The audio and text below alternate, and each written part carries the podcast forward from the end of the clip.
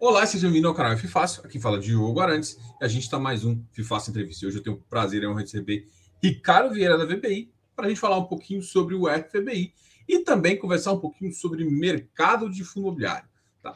Ah, o mercado agora começou em baixa. É, antes de mais nada, assim, o Ricardo já é tão de casa que eu quase nem, nem pedi para ele se apresentar. Mas vamos começar. Pô, Ricardo, vamos começar do começo, assim. Fala um pouquinho sobre você, um pouquinho do, do do, da sua trajetória aí. A gente começa aqui. Pra, todo mundo já te conhece, mas vamos sempre começar assim, mais fácil. Bom, obrigado, Diogo. Acho que para mim é sempre um prazer participar, tanto eu quanto todos os, os gestores aqui da VBI. Para a gente é sempre um prazer participar é, do, das, das, lives, dos materiais aí do seu canal, e acho que é sempre muito enriquecedor para os dois lados. É, eu sou sócio aqui da VBI, gestor de um dos fundos da casa, o RVBI 11, o, o fundo de fundos. É, basicamente, ele é um fundo que tem a, a, liberdade de investir em todos os setores, então é, é um dos setores já consolidados aí do, do, de fundo de fundos no segmento. A gente também tem um diferencial que a gente pode até um terço da carteira aí em CRI e outros ativos que não sejam fundos imobiliários, desde que tenham lastro imobiliário. É, hoje isso tem nos ajudado bastante a entregar um bom resultado, principalmente quando teve assim a, a alta da inflação, a gente foi mais para CRI diretamente, conseguiu botar bom na carteira. A casa tem uma boa sinergia por ter, enfim, o CVBI, CVBI. o AVBI, outros veículos aqui de crédito. Então a gente tem conseguido aí sempre surfar bem essas duas, essas duas, esses dois potes, né? Dos fundos imobiliários, dos CRIs dentro do, do nosso RVBI. Legal. Bom, é, eu quero eu começar com uma pergunta que eu acho que o pessoal. É, eu vi muita gente vindo, vindo, vindo para mim e, e, um pouco assim preocupado. Literalmente essa essa é a visão. E aí eu falei assim, cara, nada melhor do que perguntar para o gestor que está lidando com volume infinitamente maior que a gente que a gente faz aqui na, na empresa.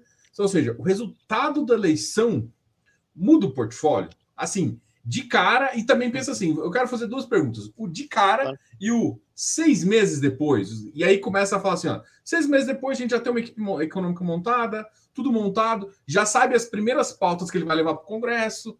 Então, como é que normalmente você pensaria em relação, a, ou você está pensando, na verdade, em relação a, a, a essa, essa questão?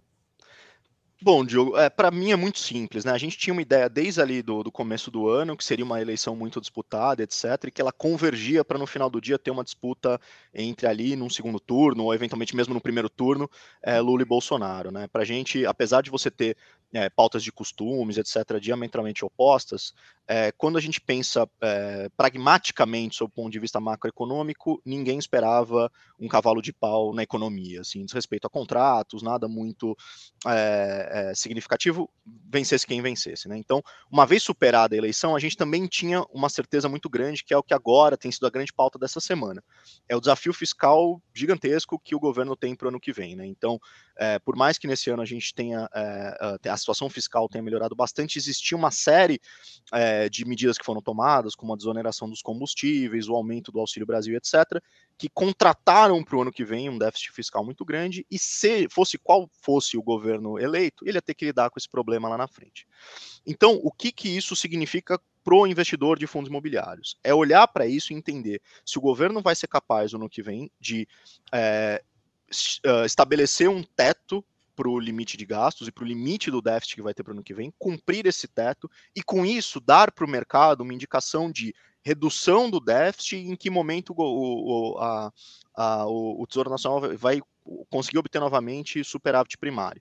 Com isso, é, o mercado tende a apostar mais no Brasil de alguma forma, o fluxo de capitais para uma economia mais saudável aumenta, Uh, e com isso também a curva de juros tende a fechar. E é esse o ponto que é o mais sensível para os fundos imobiliários. Então, se você me perguntar se muda radicalmente o nosso portfólio, não, a eleição não muda. Ele é muito mais, olha, o dia seguinte, e agora, como é que vai ser ao longo dos próximos? É isso que você falou. Três meses, seis meses, como é que o governo vai lidar com o fiscal a partir do ano que vem?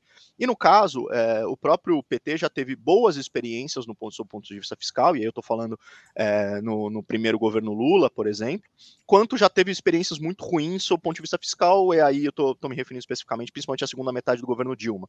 Então, é, a gente está tá esperando para ver, e acho que o mercado como um todo, seja gestores de fundos imobiliários, multimercado, renda fixa, etc., está esperando para ver como que o governo vai lidar com o fiscal, vai endereçar isso, uh, e a partir daí é que vai se formar a expectativa de juro futuro no mercado, que é o que determina muito a precificação dos fundos imobiliários.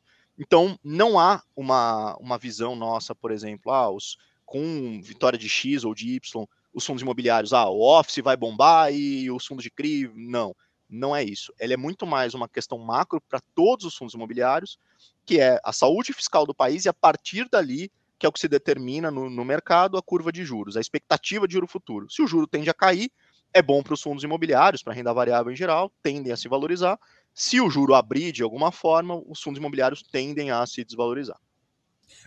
Assim, basicamente também, ou seja, estamos falando é, eu já eu, eu trato um cenário assim, mas as ações de fato, né, que eles vão colocar como pauta ali no começo, que vai me levar a acreditar se ele vai é, conseguir cumprir a meta fiscal, né? Como é que ele vai ser austero, né? No começo, você olha, ó, o problema do outro governo, mas vai lá e faz, ó, tem que fazer uma, uma reforma aqui e vou baixar meu gasto. Então, vai depender muito mais das ações do que de fato do discurso, né? Eu acho que o pessoal tem que lembrar, o discurso fica até a eleição, eleito ele, ele, ele vai muito isso. Eu, eu, eu achei bem interessante você falar isso, eu estou querendo frisar essa ideia de que o que vai importar são as ações. Né? Uhum. Então não adianta desesperar pelo passado, assim. Não sei o que, exato. que. Não, exato, é, é, exatamente assim que a, que, a, que a gente enxerga aqui. Bom, e para 2023, né? Aí começa a vir esse, essa questão. É, como é que você pensa, né? Assim, eu acho que temos a gente outro cenário que vai influenciar a nossa a nossa taxa de juros e é isso que a gente está falando é o cenário macro Estados Unidos, né? Com a taxa lá voando forte. Então, teoricamente, o que a gente escuta aqui, conversa com os amigos economistas, é falar assim: olha, enquanto lá não definir que vai parar o negócio, o Banco Central nosso não vai. O máximo que ele vai fazer é dar umas subidinhas ali para uhum. ajustar a curva. É, nesse, nesse aspecto, como é que. Qual que seria Será que a gente vai voltar de novo para os CRIs serem as. continuar sendo a bola da vez, porque passou a deflação? Ou não? A gente pode pensar também em algum outro cenário onde logístico pode desenvolver, porque, por exemplo, o PIB também está dando espacinho de crescimento. É, como é que você enxerga essa, essa situação toda? Legal. É, bom, acho que é, é, importante que esse ponto que você colocou dos juros nos Estados Unidos e na Europa é importantíssimo. Então, acho que muito bacana assim. Olha, quando a gente olha para o Brasil, a gente meio que fez a lição de casa de combate à inflação antecipadamente em relação ao mundo inteiro. Então, méritos para o Banco Central. A gente já provavelmente já atingiu o nosso limite máximo de taxa de juros, ou está muito próximo disso, ou seja, você tem pouco, óbvio que, enfim, tudo mais constante, mas Estados Unidos e Europa ainda estão encontrando o que, que é o seu teto de taxa de juros para combater a inflação. Então, é, existem questões, é muito delicado isso lá, o quanto subir também, em que patamar, em qual velocidade. Uh, o, a inflação ainda continua sob pressão muito forte nos Estados Unidos e na Europa, e por aqui a gente já praticamente de forma muito grosseira, fez a lição de casa. Só que a gente depende muito do diferencial de juros entre o que é praticado aqui no Brasil, né, a nossa Selic, e o que é praticado lá fora. Se esse juro lá fora, que é o mercado de menor risco, né, Estados Unidos e Europa, começar a se aproximar muito, ao, o espaço que vai ter para a gente reduzir taxa de juro vai ficando cada vez menor. É, na minha visão, uh, o Banco Central, enfim, aí também é futurologia, uh, a gente tende a esperar para ver como, qual vai ser o teto do juro lá fora para partir dali começar a sinalizar para o mercado o fechamento. Enquanto isso não acontecer, enquanto a gente permanecer ali nessa taxa de juros de dois dígitos, eu acho que o mercado vai passar por uma praticamente de lado aqui, é, com, com certas acomodações. Uma é, eu acho que os, os fundos de CRI voltam recuperam um pouco, aí eu estou falando nos próximos três, quatro meses. Primeiro, porque eles apanharam muito de forma desproporcional por conta de dois meses de deflação e eles ainda estão transmitindo isso para os rendimentos, e o nosso investidor, que é 70% da pessoa física, é muito sensível àquele rendimento. Então ele vê ali um rendimento mais baixo num fundo de, de papel uh, 100% IPCA, ele fica desesperado, acha que o fundo, tem gente falando, ah, o fundo quebrou, o fundo, não, ele está simplesmente repassando a remuneração de cada papel. Então ali as cotas apanhando. Na medida em que o, o IPCA volta para o campo positivo, aí para a faixa do que é esperado hoje, de meio por cento ao mês, inclusive na quinta-feira agora é, tem, tem, tem IPCA, acho que a gente é, volta para um, um, um, um patamar mais saudável, no qual ele volta a convergir para próximo dos valores patrimoniais. Ele tem muito fundo até abaixo do valor patrimonial, principalmente os é, que têm maior peso, é, crise de inflação lá dentro. Então eles tendem a recuperar. Os fundos de tijolo, eu sinto que eles vão recuperando devagarinho, muito porque ele já, assim, o que eles apanharam excessivamente nos últimos dois anos, mas que o grande trigger de soltar valor, de fato, para recuperar a precificação dos fundos de tijolo, vai ser quando o juro começar, de fato, a cair. Então, quando a gente chegar naquele momento e falar assim, olha, agora é, Europa Estados Unidos encontraram seu teto, inflação aqui está sob controle, opa, existe espaço para agora começar gradualmente cair a taxa de juros. O investidor vai antecipando isso, falou, opa, então já vou começar a precificação dos ativos no mercado, começa a refletir essa expectativa, e aí eu acho que o tijolo vai ser o grande vencedor. Quando nesse cenário mais de médio e longo prazo, eu vejo também que os fundos de CRI, eles continuam cumprindo um papel é, fundamental no mercado, eles já respondem por mais de 50, aproximadamente 50% do IFIX, que é eles vão uh, transmitir ali, dentro de uma inflação saudável e um CDI de dois dígitos, uh, a sua remuneração saudável da carteira. Então você não espere ali aquela loucura que foi dos fundos de CRI cerca de um ano atrás, quando a inflação estava superando aí 1% ao mês. Então a remuneração aumentou muito, então muita gente correu para aquilo de forma até é, desproposital, sem fazer desproporcional, sem fazer até muita conta. Então não, não imagino isso acontecendo de novo, mas eu acho que eles podem ter uma remuneração atrativa, principalmente que eles estão aumentando a sua, as suas carteiras, a exposição das suas carteiras a, a papéis de CDI, então isso já tende a aumentar um pouco o rendimento, e o IPCA refletindo aí esse meio por cento, 0,6, que é o que a economia brasileira, eh, de forma saudável, é capaz de entregar ali de inflação no, no curto e médio prazo. Acho que você responde bem. Eu vou aproveitar aqui e mostrar um, uma parte do, do gráfico do RVBI e, e só para só para mostrar também é, que tem momentos que a, que a gestão ela, ela assume uma postura mais de venda, ou seja, não é todos os momentos que você faz tudo também, né? Isso, exatamente. E, Aí ciclo, segue um pouco essa questão de ciclo, né? Por exemplo, você começa a ver que o mercado tá bem. Aí você começa a aumentar a posição num, diminui de outro, né? É. Exato, Diogo. Esse, é, esse é um gráfico que a gente coloca no nosso relatório que reflete muito e a, a como está a nossa cabeça naquele momento, e óbvio que ele tem limitações também, né? É, então aqui a gente põe como o IFIX tem se movimentado, aí desde o início do fundo, em fevereiro do, de 2020, que é essa linha laranja, e como a gente tem comprado e vendido ao longo dos meses. Diga. Não, eu acabei de, assim, pensando, olhando esse aqui, eu, eu tinha gostado dele, eu pensei, cara, esse é muito legal se você separasse, não sei se você pode, o que seria uhum. tipo, papel e tijolo. É possível, é possível também. A gente tem medo de ficar um pouco poluído, mas é possível, a gente consegue sim.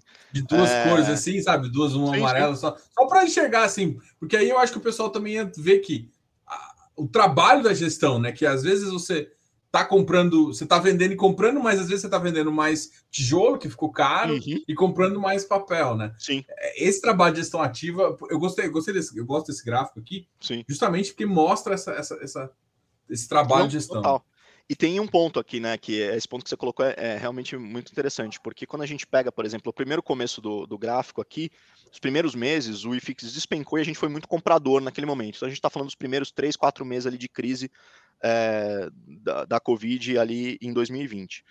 Em seguida, a gente tem ali um momento que o, que o IFIX fica praticamente de lado. A gente está falando, sei lá, de setembro, outubro de 2020 até durante um ano. Ele fica ali muito oscilando de lado. Só que ali teve um movimento teve uma, uma, volatilidade muito grande do papel se valorizando, dos fundos de papel, e do tijolo caindo. Dado que eles têm mais ou menos metade, metade ali no IFIX, o IFIX não se movimentou tanto, mas o desvio padrão ali, quando a gente considera, opa, o que, que o papel subiu e o que, que o, o tijolo caiu, também é, importa muito, né? Então, é aqui, de fato, a gente não entra nesse nível de detalhe. Mas aqui, se você pegar, era a gente estava vendendo muito tijolo nesse período, realizando o ganho de capital do ciclo anterior, ali, dos primeiros meses da Covid, que a gente comprou um tijolo muito barato, mas a gente viu, falou, caramba, inflação vai vir porrada, é, os fundos de CRI vão se valorizar, o tijolo vai apanhar, depois o juro vai subir, e os fundos de tijolo vão continuar apanhando. Então a gente falou, opa, ficou, se afastou bastante do tijolo, focou muito em tijolo de qualidade para manter ali é, uma visão mais de longo prazo e aumentou ali, chegou a 60%, 65% em fundo de papel e papel, né? E, e CRI diretamente. Em seguida, agora a gente já começa a ver o seguinte: opa, agora que o juro subiu e a Selic está, na nossa visão, muito próximo do seu patamar máximo, a gente começa gradualmente, vende papel e compra tijolo. Só que ao mesmo tempo agora eu olho e falo, opa, nos últimos dois meses tijolo, papel ficou muito barato. Então falou, calma, deixa eu não vou vender papel nesse momento que eu vendo na baixa, espero ele recuperar mais um pouco, voltar à normalidade ali próximo do seu valor patrimonial e a gente volta a alocar no, no tijolo. Aqui tem uma limitação, e que é de todos os FOFs também, né? É importante lembrar. Toda vez que um, um FOF ele gira uma posição, ele vende uma posição no qual ele tem prejuízo, isso afeta o rendimento no final do mês. Se ele vende uma com lucro, isso aumenta o rendimento. Então, é, o ganho de capital, ou a perda de capital de alguma forma, vai para o dividendo. Então, a gente tem que ser muito parcimonioso sempre para, opa, se eu vou realizar um ganho de capital, é uma oportunidade para eu realizar uma perda. Se eu vou realizar muita perda, não pode ser tudo de uma vez, porque senão eu arrebento com o dividendo no final do mês. Então, a gente vai fazendo sempre de uma forma muito parcimoniosa. No nosso caso, algo que a gente tem prezado muito é a estabilidade do dividendo e previsibilidade. Então, tem alguns fundos, e isso não tem certo ou errado, é, é característica de cada, de cada casa, de cada gestor. A gente vai muito para um, a estabilização. Então, hoje, a gente está um ano e dois meses distribuindo é, 0,75 centavos. É o maior patamar histórico do fundo. Alguns FOFs durante a crise chegaram a recuar, então a gente não. Tipo, puta, vamos cravar no 0,75. Em alguns meses, naturalmente, a gente poderia ter até distribuído mais, mas a nossa visão esse era o, era o patamar saudável. Na medida em que é, os fundos de papel se recuperem um pouco, o tijolo também agora, enfim, se recuperando, acho que a gente tem espaço no, no ano que vem, comecinho do ano que vem, para, óbvio, tudo mais constante, vamos deixar isso bem claro, a gente põe no relatório, subir um pouco o dividendo. Então, assim que a gente tem, tem é, é, apresentado, e essa que é, que é, a nossa filosofia. Não que exista certo ou errado, como eu mencionei, é mais a, a característica do, da nossa cabeça aqui de, de gestor. Vou puxar uma pergunta aqui que eu acho que o pessoal já, já fica bastante curioso uhum. é, com, com, em relação às FOFs, né? É, principalmente porque agora a gente já tem visto mais, assim, a gente que. Você deve também olhar bastante, né? Agora a gente já começa a olhar mais posição alugada, o que está fazendo aqui, o que está acontecendo. E vocês estão é, operando apenas comprados? E o uhum. que, vocês estão achando das operações shorts? Às vezes tem uma esse, tempo atrás eu brinquei de um fundo até da, da casa aí que subiu para caramba. Falei, olha, gerou um topo muito óbvio. Falei, cara, esse aqui não, não é uhum. é sustentável no curto prazo. Cara, eu acho que, por enquanto, o short ainda é muito mais viável para a pessoa física, porque é um mercado muito pouco líquido. E ele é muito líquido, muito pouco líquido, né? Ele é ilíquido, muito porque é, os, os, uh, você tem que deixar em garantia na bolsa dinheiro. Você não pode dar cotas como garantia. É, e pelo fato de você precisar deixar cash, caixa, só agora que está começando a ser mais interessante. Porque com o CDI a, a 13,75 fica mais ok. Só que até poucos meses atrás, esse CDI de um dígito, enfim, e você ainda paga imposto nisso, né, na, na sua receita financeira, deixava inviável. Você ficava com aquele caixa como garantia, remunerando muito pouco, e, ao mesmo tempo, você tinha poucas oportunidades de aluguel. Então, ah, para ser representativo dentro do RVBI, isso que a gente é um FOF relativamente pequeno, de seus 130, 140 milhões, é, eu tenho que fazer uma posição grande ali para ser 5% do fundo, 6% do fundo short. E isso não, o mercado não comporta ainda essa liquidez. Agora imagina FOFs maiores, né? Ele não consegue fazer isso. Então ainda é um mercado muito um pouco incipiente, está muito ainda na, na, mão da pessoa física, mas para mim o mais importante é que ele já está, uh, ponto de vista regulatório e operacional, já está definido. Então, na medida que o mercado for crescendo, a partir do momento que a gente puder deixar como garantia cotas de, de fundos, né, que a gente tenha também na carteira, é, a gente consegue, acho que esse mercado vai ganhar liquidez de uma forma mais saudável. É, por enquanto, por isso que ele é tão, é um mercado de, de certa forma tão irrelevante e ele tem muita oportunidade para a pessoa física.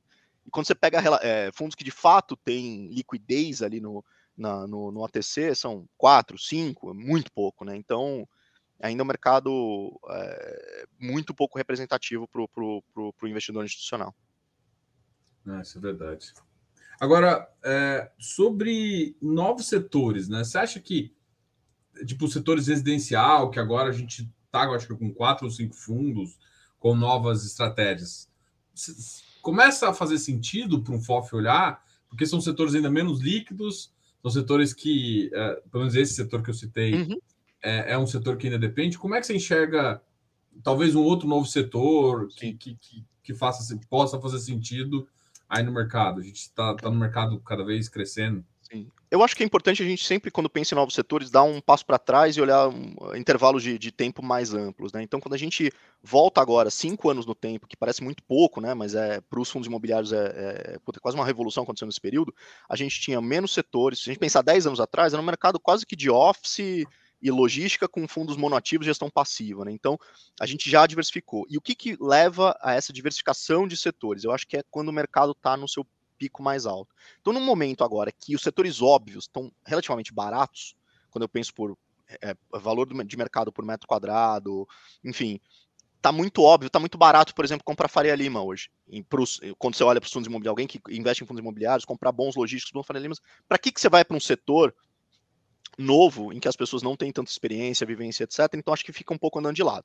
Já começam a ter uma ou outra oferta, eu acho que eles vão surgindo, mas no momento em que o mercado de fato andar, então que a gente voltar a ter novas emissões em um grande patamar, etc., o que vai acontecer? Esses fundos de tijolo tradicionais, consolidados, etc., tendem a se valorizar muito, ou seja, eles começam a ficar caros, e aí tem espaço para todo mundo falar: caramba, putz, ah, um fundo de, de Office aqui, AAA a 5,5, já para mim não dá. Já preciso, quero uma rentabilidade maior, quero realizar o ganho que eu fiz, porque eu entrei lá atrás com ele a 7,5, 8, e quero ir para novos. E aí que vem a grande oportunidade de setores que não estão tão consolidados virem para a bolsa. Então a gente está falando de green energy, né, de, de energia, uhum. uh, energias renováveis, a gente já tem visto uns movimentos assim, acho que é um dos grandes setores para o futuro. É, uh, hotelaria, residencial, já tem alguns, mas acho que aí eles vêm com mais força. Por quê? Porque como eles ainda não não são fundos consolidados no mercado, setores, perdão, consolidados no mercado, você consegue ter um maior poder de barganha para comprar esses imóveis com caps mais altos. Mais altos. Então, por exemplo, educação e saúde. Então, existe aquele truísmo que educação e saúde você não consegue uh, é, retirar um inquilino no caso de inadimplência. De fato existe, é, é mais difícil, etc. Só que você tem uma série de acabouço legal, regulatório e, uh, e operacional que garantem ali uh, a sua a, a, recuperação do seu investimento por parte do investidor. Então, e é um dos setores que, por ter esse preconceito no mercado, você ainda consegue comprar ativos com caps de dois dígitos. Uh, na medida em que o mercado se valorizar como um todo, falou, opa, o spread entre esses, o Office e esse, que é um, vai, um tradicional consolidado Office logística, e esses setores novos, tende a aumentar muito. Aí o cara fala, opa, agora eu quero ver onde eu consigo mais, tirar mais suco, porque aqui eu não consigo mais. Então, acho que é nesses ciclos que, que a gente vai para setores novos, vai para novas fronteiras ali de, de, de novas fronteiras setoriais, digamos assim. a minha visão é muito parecida com essa, eu costumo falar isso, pessoal. Eu, a gente foi recentemente no evento, né, no GRI, até se encontrou lá. Uhum. É, e uma das coisas que eu, que eu escutei lá e marcou um pouco é que muita gente falando que 2023 seria o ano de emissão do de tijolo, né? Porque assim, é, tijolo está sendo prejudicado em termos de emissão, um ou outro tem conseguido fazer, mas, inclusive, você, ah, não vocês, né? Nós não poderia estar falando, mas o PVBI está em emissão. É, que é da casa, tá? Só para explicar para o pessoal. Mas você também realmente acha que. É, e aí, eu, aí, assim, eu até acho que 2023 vai ser um ano razoável, somente segundo semestre ali. Pra, mas, eu não, mas eu não acho que vai fechar a janela de crédito. E o que eu escutei um pouco foi isso, né? Não, não, a janela de crédito vai estar mais fechada, Enquanto isso, a janela de tijolo vai ser o ano que vem, 2023. Eu, hum. eu entendo que isso veio do, do, pessoal de mercado do tijolo. Então, é, alguém de FOF é um pouco mais mais isento, né? Porque você tá dos dois, né? você compra aqui, compra ali. Cara, eu acho que vai ser um ano que pode ser para os dois, assim. Eu acho que não é que a gente passou por três anos aí muito atípicos. Então foi primeiro aquela loucura, ó, os fundos imobiliários, o mundo vai acabar, depois, ah não, agora todo mundo está em casa, é só e-commerce, é só logística, esquece todo o resto. De repente, ah, não, agora foi logística ficou caro, a inflação subiu, juro caiu, inflação, enfim, bombando, não, agora a remuneração do fundo de CRI, fundo de CRI, fundo de CRI. Então a gente passou por momentos em que só um setor se destacava dos demais e os outros todos sofrendo, então foi uma vol muito grande. Então acho que a gente vai voltar para um momento de mais normalidade. Então, olha, vai ter espaço para os fundos de CRI é, captarem, crescerem organicamente, até porque o CDI de dois dígitos não é amanhã que ele vai cair, então cada vez esses fundos vão alocando mais em CDI vão permanecer atrativos para remuneração, a inflação vai voltar para o campo positivo, não no patamar que estava antes, mas enfim, vai ser atrativo. E ao mesmo tempo vai ser atrativo, na medida que os fundos de tijolo se valorizem, eles se aproximem ali de patamares que eles consigam fazer novas emissões também, né? Assim, mais próximo da patrimonial, etc. Tem muito fundo descontado. Eles vão fazer novas emissões. Então, acho que. E aí, em cima disso, os FOFs vêm também na esteira, porque aí vão realizando ganho de capital, vão aumentando dividendo, os, as cotas se valorizam, e todo mundo fala: opa, a FOF não morreu, volta para o FOF. Então, acho que a gente volta para um patamar, talvez o que aconteceu em 2018, 2019, que você fala: olha, tem espaço para bons fundos em todos os setores. É um mercado mais homogêneo, não é mais aquela volatilidade setorial que a gente viu aí nos últimos dois, três anos. E, e aí você estava citando os FOFs morreram aí, e aí começou. Alguns chamam de FOF 3.0, 2.0, e, e, e, agora virou a questão, né? Os hedge funds, né? Viraram Sim. uma modinha, todo mundo começou a fazer, e aí, será que faz sentido? Vocês já pensaram em, em pegar o RVBI e transformar no FOF, ou para a estratégia de vocês? No, no hedge fund. Pra, é, no hedge fund, desculpa. É, já, já pensaram em fazer isso? Como é que vocês enxergam esses dois mercados, né? Ou é, são tão diferentes mesmo? Então, Diogo, acho que é engraçado, né? A gente sempre, o, o mercado sempre vai buscando é, formas de se reinventar e, enfim, tentar fazer novas emissões, é, manter o certo dinamismo. E uma das soluções que foi encontrada ali no, uh, durante a crise, da, vamos chamar da, os últimos dois anos de pandemia, foi essa nova categoria do hedge fund, que acho que é muito bacana, é muito saudável tê-los. É, mas basicamente, quando você pega esses fundos, eles eram um FOF que não tinha a limitação de um terço do PL para investir em CRI, que é o nosso caso. A gente só pode ir a um terço, o que já é bastante. Então, cara, aqui você pode tudo. Então, você pode entrar até 100% em CRI, você pode até 100% em FI, você pode ter um outro instrumento financeiro ali, desde que tenha laço imobiliário, FDIC, etc. Coisa que a gente também pode. Mas no caso deles, eles podem até 100%. E quando você pega a carteira desses fundos, eles basicamente foram fundos de CRI, que aproveitaram ali aquele momento de no qual era mais interessante de fato investir em papel. É, e alguns deles têm uma carteira pequenininha em FI, etc. E, naturalmente, na medida em que, nas, nas, suas previsões, né, que o tijolo começa a voltar com mais força, mais equilíbrio agora essa relação entre tijolo e papel, eles vão alocar em, mais em, em, em tijolo. Então, acho que vai ter espaço para todo mundo. Né? Então, você vai olhar para eles muito comparando muitas vezes com FOF. É, acho que eles vão cair muitas vezes nesse, nesse grau de comparação, vai ser hedge fund mais FOF. Uh, alguns deles têm uh, até a oportunidade de investir em mezanino, etc., tomar um pouco mais de risco ali dentro, em estruturas mais high yield, e algumas casas fazem isso muito bem, então Mauá, Valora, então estão conseguindo fazer excelentes trabalhos ali, e acho que é, acho que vai ter espaço para todo mundo, assim, acho que o mercado vai olhar e falar, cara, que perfil de risco que eu quero, eu, putz, eu falo, não, eu quero um FOF porque eu só quero terceirizar a minha alocação de, de FIs, eu não quero ficar olhando ali todo dia, eu vou olhar quais são os FOFs que têm maior, melhor performance histórica, principalmente porque agora os FOFs têm mais tempo de performance, né? Agora eles estão ganhando, enfim, massa crítica de 3, 4, 5 anos aí de história, né? É uma categoria relativamente recente. Tinham antes, você tinha dois, três FOFs só. E eles, enfim, acho que vão, vão ser comparáveis de alguma forma, mas ao mesmo tempo tem perfis de risco diferentes, né? É, uma, uma das, das, até das brincadeiras que eu falo com o pessoal é porque é, se você for olhar os, a metade dos hedge funds, você olha, eu acho que tem um, alguns né? Você citou dois. Um que está com, com uma referência no próprio iFix, né? Como, uhum. como se fosse um. E outro com uma referência como se fosse crédito, né? O IPCA mais não sei o quê. Sim. Então, dependendo de como você está, o seu perfil de carteira, é que você também vai, vai pensar no seu benchmark ali. Exato, então, exatamente. Eu, eu acho que isso muda também, né? Então, você, você vai conseguir guiar um pouquinho, olha, o meu interesse aqui é iFix, eu quero bater o iFix. Ah, beleza, eu vou fazer Sim. o que quiser para bater o iFix. Não, não. Meu objetivo aqui não é só bater o iFix.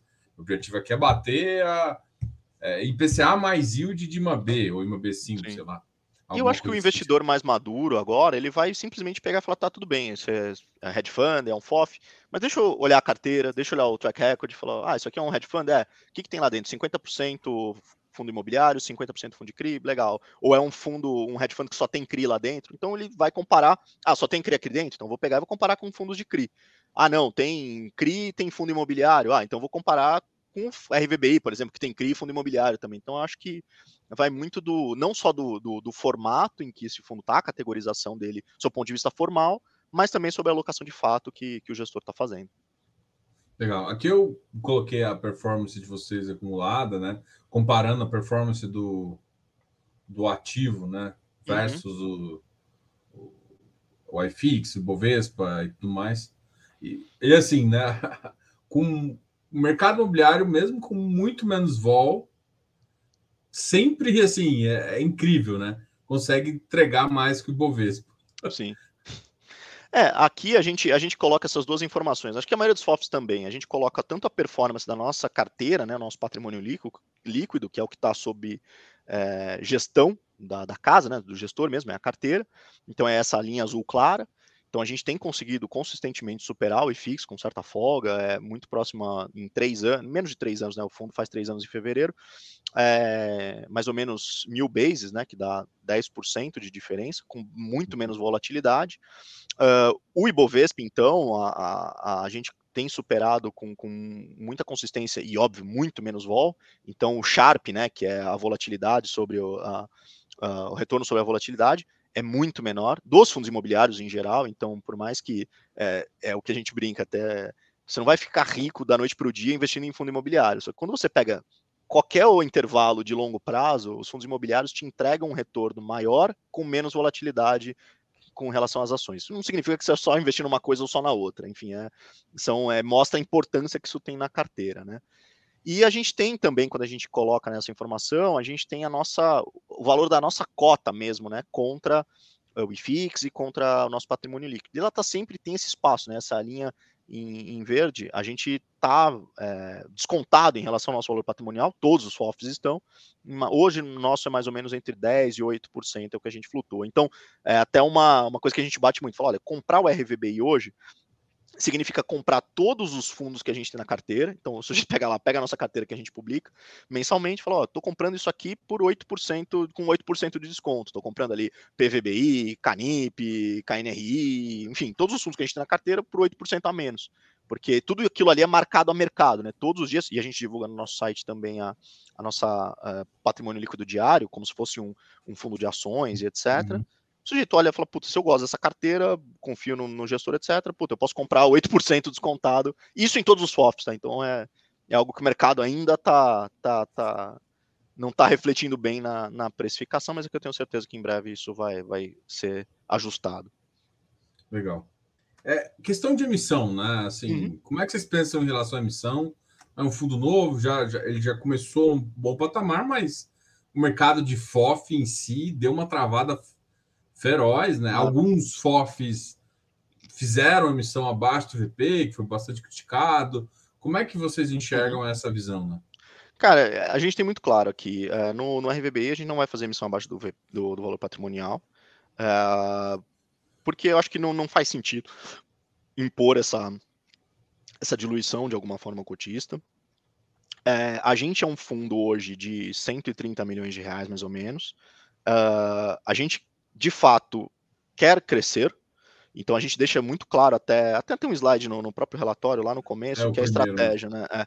Então você falou, olha, até 500 milhões de reais eu vou para três estratégias, que é CRI diretamente, é, fundos líquidos na bolsa e o que a gente chama de private placement, que são fundos imobiliários, mas que a pessoa física não consegue acessar diretamente, porque ou são setipados, ou eles são listados, mas não passaram por oferta 400, enfim, não tem liquidez nenhuma é o que a gente faz. Na medida que esse, o nosso fundo passar dos 500, 600 milhões, a gente começa a colocar outras coisas para dentro que um gestor profissional também pode dar acesso à pessoa física que ela não tem diretamente, que é desenvolvimento e consolidação de mercado. Consolidação aí é a partir de um bi. O que é consolidação? Eu pegar vários fundos, por exemplo, que são ilíquidos, aquele fundo que a gente brinca de colecionador lá antigo, montar uma posição, vender o ativo porque comprou descontado, enfim. E no caso da, do desenvolvimento, é investir em projetos que te trazem uma, um retorno mais alto, uh, mas que no D0 ali, quando você investe, ele não, não te dá nenhum carrego, né? não te dá um yield positivo. Ele é como investir numa incorporação. Aí você investe na incorporação e lá na frente você vai ter um retorno, uma taxa de retorno muito mais alta do que um fundos de, de renda, mas ele é só lá no final. Então, a partir dos nossos 500, 600 milhões, a gente vai para esse, esse, esse categoria de investimento. Então, significa que a gente tem muito claro que a gente precisa e que a gente quer crescer mas a gente não vai fazer isso a qualquer custo, seja por não por respeito fiduciário mesmo que a gente tem o nosso cotista, uh, e também porque a VBI é uma casa relativamente grande, né? Então, é, é, então a gente não tem essa pressão de crescer a qualquer custo. É, os veículos aqui, enfim, já tem uma massa crítica suficiente para manter a casa, então a gente não tem essa, essa loucura de crescer. Eu prefiro muito mais ser o melhor fundo do que o maior, tá? Então é, é, não que eu seja isso, mas não é isso. É só a nossa. Não, eu quero ter o melhor retorno e crescer de forma saudável. E o crescimento é. é função do bom trabalho, eu acho, principalmente no longo prazo. Essa filosofia é por, porque é. dá mais tranquilidade, porque Sim, crescer exato. a todo custo a incomoda muito essa... quem olha. Assim. Sim. Bom, é, vamos puxar um pouquinho a carteira claro. e falar de hoje como é que você faz. Então, da, da última vez que a gente conversou, não da última vez, né? Acho que a primeira vez que a gente conversou A gente falou da, da, da análise top-down, né? A gente, eu gosto muito de, dessa visão, porque é como eu, eu penso carteira, né? Eu quero uhum. penso macroeconômico, depois eu defino o que eu, o que eu acho, tijolo, papel e outras coisas, depois eu vou, vou construindo o meu quebra-cabeça até ter uma carteira. E a gente faz isso para cada pessoa. Uhum. Né? E aí, quando a gente pode olhar para o gestor e, e, ver como que ele montou o quebra-cabeça, eu acho que ajuda muito o investidor a, a a colocar conceitos importantes uhum. na, na, na, sua avaliação, né? Sim. É, o nosso método ele é, é, isso que você falou, né? Então a gente primeiro parto de um macro, antes de tudo. Então, assim, olha, como que eu enxergo ali o próximo ano, os próximos seis meses, para. Imagina que eu estou montando hoje uma carteira do zero, né? Então, a gente olha, bom, eu acho que vai ser um período que vai ter juro alto, inflação alta, não, não, é que eu acho isso, mas assim, num cenário hipotético, né? Inflação alta, juro alto, opa, eu vou ficar um pouquinho mais em papel do que em tijolo. Então eu olho e falo, ah, o IFIX, de forma muito grosseira, é, é meio a meio. Então a gente fala assim, olha, eu vou ficar 60 tijolo, 60 papel, 40 tijolo. Eu falo, ou eu olho o contrário, falo, opa, inflação vai cair, em seguida o juro vai cair, vai ser melhor para ter ganho de capital em tijolo. Então eu vou aumentar um pouco o meu tijolo, vou para 55, 60%, reduzo para 45, 40 ali o papel. Então, beleza. Uma vez que eu defini isso, esses primeiro separação, que, que quanto vai ser tijolo, quanto vai ser papel, a gente parte para a escolha dos setores e dos ativos. Então, primeiro, ah, um setor que eu que setores nesse contexto vão ser mais vencedores. Então, a gente olha, putz, eu acho que no office e no shopping, e isso é de fato a minha opinião para o ano que vem, no tijolo, que office e shopping podem ser os dois principais setores. Bom, então, em cima disso, a gente fala que bons ativos eu tenho, quem que vai performar melhor no contexto que eu estou imaginando. E a gente olha muito para a qualidade do ativo, tá? Então, é, eu, por mais tem muitas vezes que algumas pessoas olham e falam, ah, não, mas tal fundo de tijolo está abaixo até do custo de reposição, então, ah, tá cotado aí a 5 mil, 6 mil reais o metro quadrado. É, sinto muito. Ah, tem, tem, tem fundos que. É, tem imóveis que vão ficar para sempre abaixo até do custo de reposição. Talvez eles não devessem nem existir. É, porque, enfim, eles têm vacância histórica 50%. Então, não é porque está muito barato que vai se valorizar no curto prazo. Então, às vezes, até em alguns movimentos especulativos, esses fundos se valorizam muito rápido, mas em seguida eles voltam. Então, aqui a gente tem uma cabeça muito de tijolo. É de olhar, principalmente quando a gente está fazendo nossa carteira né, de, de, de fundos de tijolo, ela vai falar: caramba, por quantos reais o metro quadrado eu estou comprando, por exemplo, PVBI, aí a gente vê toda a carteira, etc., é isso que eu estou pagando, e como estão as transações, por exemplo, no mercado, uh, na economia real. Então, a ah, Brookfield comprou um imóvel aqui na, na região da Faria Lima por 39 mil reais o metro quadrado. Pô, mas o PVBI, que é praticamente 100% Faria Lima, ele tá 32, 33, falou, opa, é, é Aí a gente faz o ajuste, enfim, tira a cripa, enfim, faz toda. Fala, cara, tá abaixo de 30. Alguma coisa tá errado.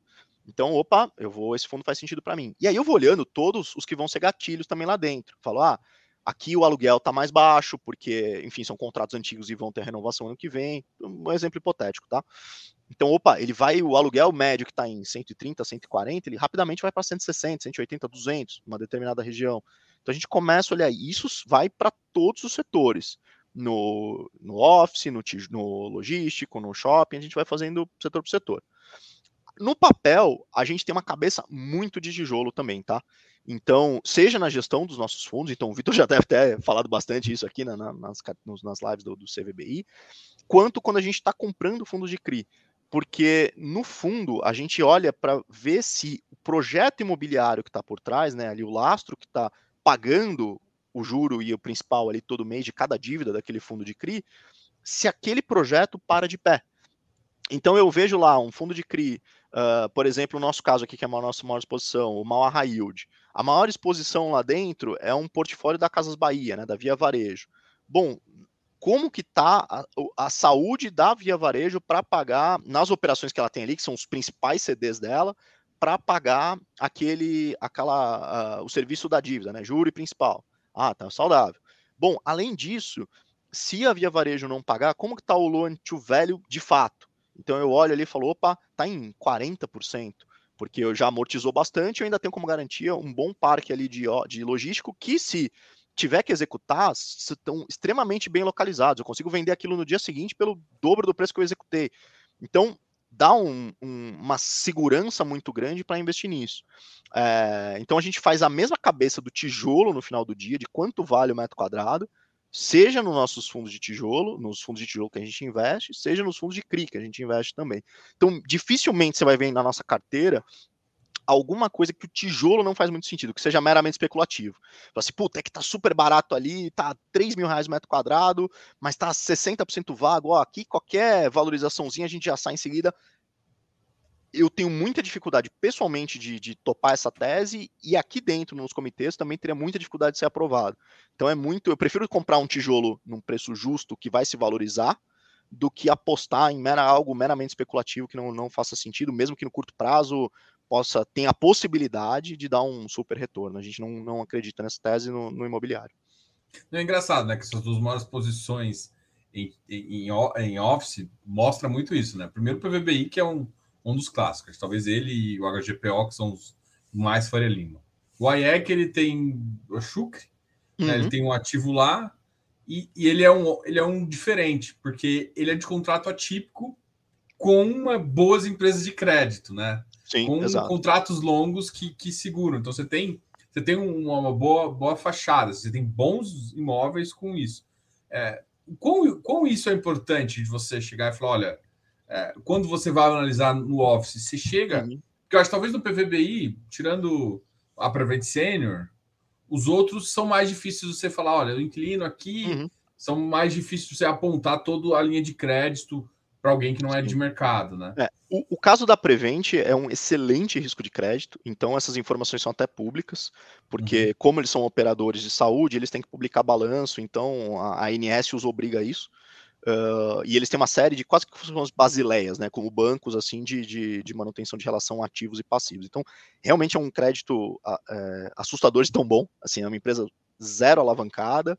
A gente tem uma, uma, uma, uma segurança muito grande no crédito Prevent mas de fato não é uma empresa com, uh, por exemplo, debentures, etc., emitidas que você consegue facilmente uh, analisar o crédito e tenha rating público, etc. Não. Uh, Para a gente importa muito o risco de crédito da empresa, principalmente em imóveis que não são óbvios. O que, que eu quero dizer por isso? por exemplo, um fundo que eu gosto bastante, a gente já teve várias vezes, e, e entra em emissão, em seguida valoriza um pouco, a gente sai e, e opera muito nisso, é a TRX. Então é uma casa que a gente confia, é um, são, é um fundo excelente que aposta no seguinte: olha, eu tenho um risco de crédito muito bom ali dentro, que é o GPA, e, ó, e agora diversificando para Leroy Merlin, etc., Bramax, tudo mais, açaí.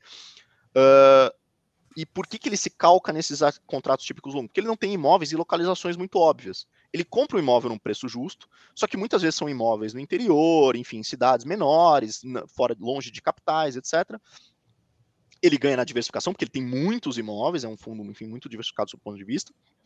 Está diversificando o risco de crédito e são empresas com excelente risco de crédito. Então, quando eu tenho um contrato típico longo, a gente olha duas coisas. Se o preço do metro quadrado não está fora, não é algo astronômico, então não dá para, por exemplo, alguém pagar num logístico só porque tem um contrato atípico muito bom até 2030, 6 mil reais o metro quadrado, então isso não voa aqui dentro. Uh, às vezes está um pouquinho acima, porque está precificando esse fato de ter um atípico longo ali por mais 10 anos. Uh, e a gente considera, olha, tá, e agora qual é o risco de eu não receber isso, de eu ter que, desse inquilino, de alguma forma, sair, não conseguir pagar a multa e eu ter que relocar esse imóvel para alguém. Então a gente pondera muito essas duas coisas, mas mesmo quando é um atípico longo, mesmo quando é um excelente risco de crédito, o tijolo ali por trás não pode estar tá fora do, do preço de mercado é, puta, mais do que 10% ou 15%. Legal. E aí você citou também como, como, como setor que você acha que é interessante o, o shopping, né? Shopping. E aqui uhum. você tem o, por exemplo, o, XPMOL, uma, né? uma, uma, maior posição ali. E o que, que você acha que hoje vai ser o driver de shopping, né? Porque assim, o que eu vejo nos shoppings e que eu acho que não está na precificação foi que muitos shoppings, alguns compraram barato, por exemplo, Viz que fez uma compra barata, e está fazendo umas melhorias lá dentro. O XPMOL também está numa linha dessa, né? Ele uhum. entrou em alguns ativos, fez, fez um aumento de, de, de shopping e tudo mais, e isso acabou ainda não entrando. O que, que hoje você acha que é o driver que vai, que, que, que vai levar os shoppings a um patamar diferente que eu acho que talvez o mercado não está enxergando? Porque assim, os rendimentos corrigidos. Talvez não foram, mas pelo menos nominalmente. A gente estava em 2019 na casa dos 60 centavos, 62, uhum. 63, e hoje a gente já está na casa dos 70, 65. Né? Como é que você, você enxerga hoje o, a, o que. Por que, que os shoppings são tão interessantes agora? Eu acho que tem. É, primeiro, shoppings e office, a gente tem um momento. É um. Pelo menos eu enxergo dessa forma, de flight quality. Então, assim, olha, é voar em direção à qualidade. Eu gostaria de ter mais, e aí sendo, sem puxar sardinha para nenhum lado, eu gostaria de ter mais fundos como o PVBI, por exemplo, na bolsa, é, de, de, excelente qualidade, Faria Lima, etc. E eu gostaria de no shoppings ter mais XP Malls, assim. Então, é, eu acho que a gente está num momento em que e era uma tese que a gente vem batendo já desde o de meados da pandemia, que olha, é diferenciação. Então, os que vão recuperar primeiro e ainda tão baratos são os melhores ativos, e é onde ele vai conseguir repassar mais aluguel, no caso do, do, dos fundos de office, e no caso do fundo de shopping, a gente já está vendo que a receita por metro quadrado ali desses shoppings já está subindo bastante, principalmente nos shoppings de maior qualidade, que são os que têm menos vacância, tem um, um perfil de, de público A e B, e onde eu vejo mais shoppings com essa característica é no XP Malls. E eles têm já feito, contratado lá dentro, sempre a possibilidade da expansão. Então, o XP Malls está realizando a expansão aqui no Shopping Cidade Jardim e no Catarina. E aquilo ali é crescimento na veia, porque esse shopping já não está mais comportando o tamanho e o fluxo de pessoas, ele sempre tem um ABL potencial para expandindo gradualmente, coisa que você não tem no Office. Você tem alguns casos no logístico, mas o upside não é tão imediato. Então, acho que é, o setor de shopping é um dos poucos que te proporciona isso. Sempre aquele crescimento via expansão, que você produz ali, né? Você constrói por é, X mil reais o metro quadrado e consegue ter um yield on cost, né? Um, uma remuneração em cima do custo ali de dois dígitos, coisa que você não consegue comprar ativos com essa, com essa, com essa precificação. Então a gente aposta muito nisso. O que acontece ali no rendimento é que você tem um delay né, entre a, a, a o aumento, a, o, o, grande aumento que você tem na receita por metro quadrado, para isso virar aluguel, para isso virar aluguel variável, né? Quando ele estoura ali aquele. Aquele, aquela receita por metro quadrado que ou aquela receita nominal, enfim, que é acordado ali com o dono do shopping, para ele começar a pagar mais aluguel. Uh, isso vira receita para o fundo, aí demora mais alguns meses até que o fundo ninguém distribui tudo isso de uma vez, você tem uma tendência que se consolida no tempo. E acho que os bons gestores, os mais responsáveis, porque aí você tem um pouquinho de alavancagem lá dentro, etc., você vai lidando com isso. Você aumenta um pouco o rendimento, mantém um pouco em caixa, usa esse caixa para fazer financiar a expansão. E aí, quando você faz um, uma, uma projeção de longo prazo, fala, cara, aí esse fundo vai andar. Mas ele não é aquela coisa assim, ah, não, vem um, um aluguel, agora vendeu muito esse mês o shopping, agora o aluguel vai disparar, eu vou é, soltar tudo em dividendo. Então acho que tem um, um certo delay. Quem consegue antecipar isso de alguma forma, olhando muito ali para a receita por metro quadrado e quanto isso vira de NOI por metro quadrado, né, a receita líquida uhum. operacional por metro quadrado, que é o que é, baseia-se os, os, os, rendimentos de alguma forma, né, vão se traduzir em rendimentos ali na frente. Quem consegue antecipar isso consegue capturar rendimentos mais altos no futuro e consegue capturar o ganho de capital também, porque consegue antecipar o que o mercado só vai ver lá na frente. E aí, quando vão, vão valorizar as cotas. Então, a gente é muito comprador desses dois setores é, de ativos de qualidade, capitais, público A e B, que é onde está respondendo mais rapidamente no consumo e é quem consegue, quem conseguiu repassar melhor a inflação aí nos últimos, nos últimos 12 meses. Legal. Ricardo, é, assim, o papo está ótimo. Eu queria agradecer aí o papo. Pessoal, eu combinei com ele que eu ia terminar aqui um pouco mais cedo. É, assim, quem não viu, esse foi, foi, muito legal. Ele passou muita informação aqui. Cara, obrigado aí de novo por, por mais um bate-papo. Vou deixar as últimas palavras para você também encerrar. Claro. E a gente depois segue para uma próxima. Claro. Uh, bom, Diogo, para mim é sempre um prazer participar com, com você, com o seu público, estou 100% à disposição. É, a VBI é uma casa que, que preza muito pela, pela transparência de comunicação com os investidores, então o nosso RI, todos os nossos fundos têm sites dedicados, etc. A gente, é, quem tiver qualquer dúvida, sugestão, comentário, a gente é, é sempre muito bem-vindo. Temos também nossas redes sociais, Instagram, Spotify, nossos relatórios também são em. A gente faz também, além do relatório é, escrito uh, tradicional, a gente também faz vídeo reports mensais, que também vão, vão para as principais plataformas de streaming, YouTube, enfim, todas, Deezer, Spotify. Estamos completamente aberto. Quem quiser, enfim, vir trocar uma ideia, enfim, é muito mais que recebido, muito mais que bem recebido. E é isso. Até a próxima. Tô, tô à disposição. Até a próxima. Pessoal, muito obrigado. Dá um like nesse vídeo.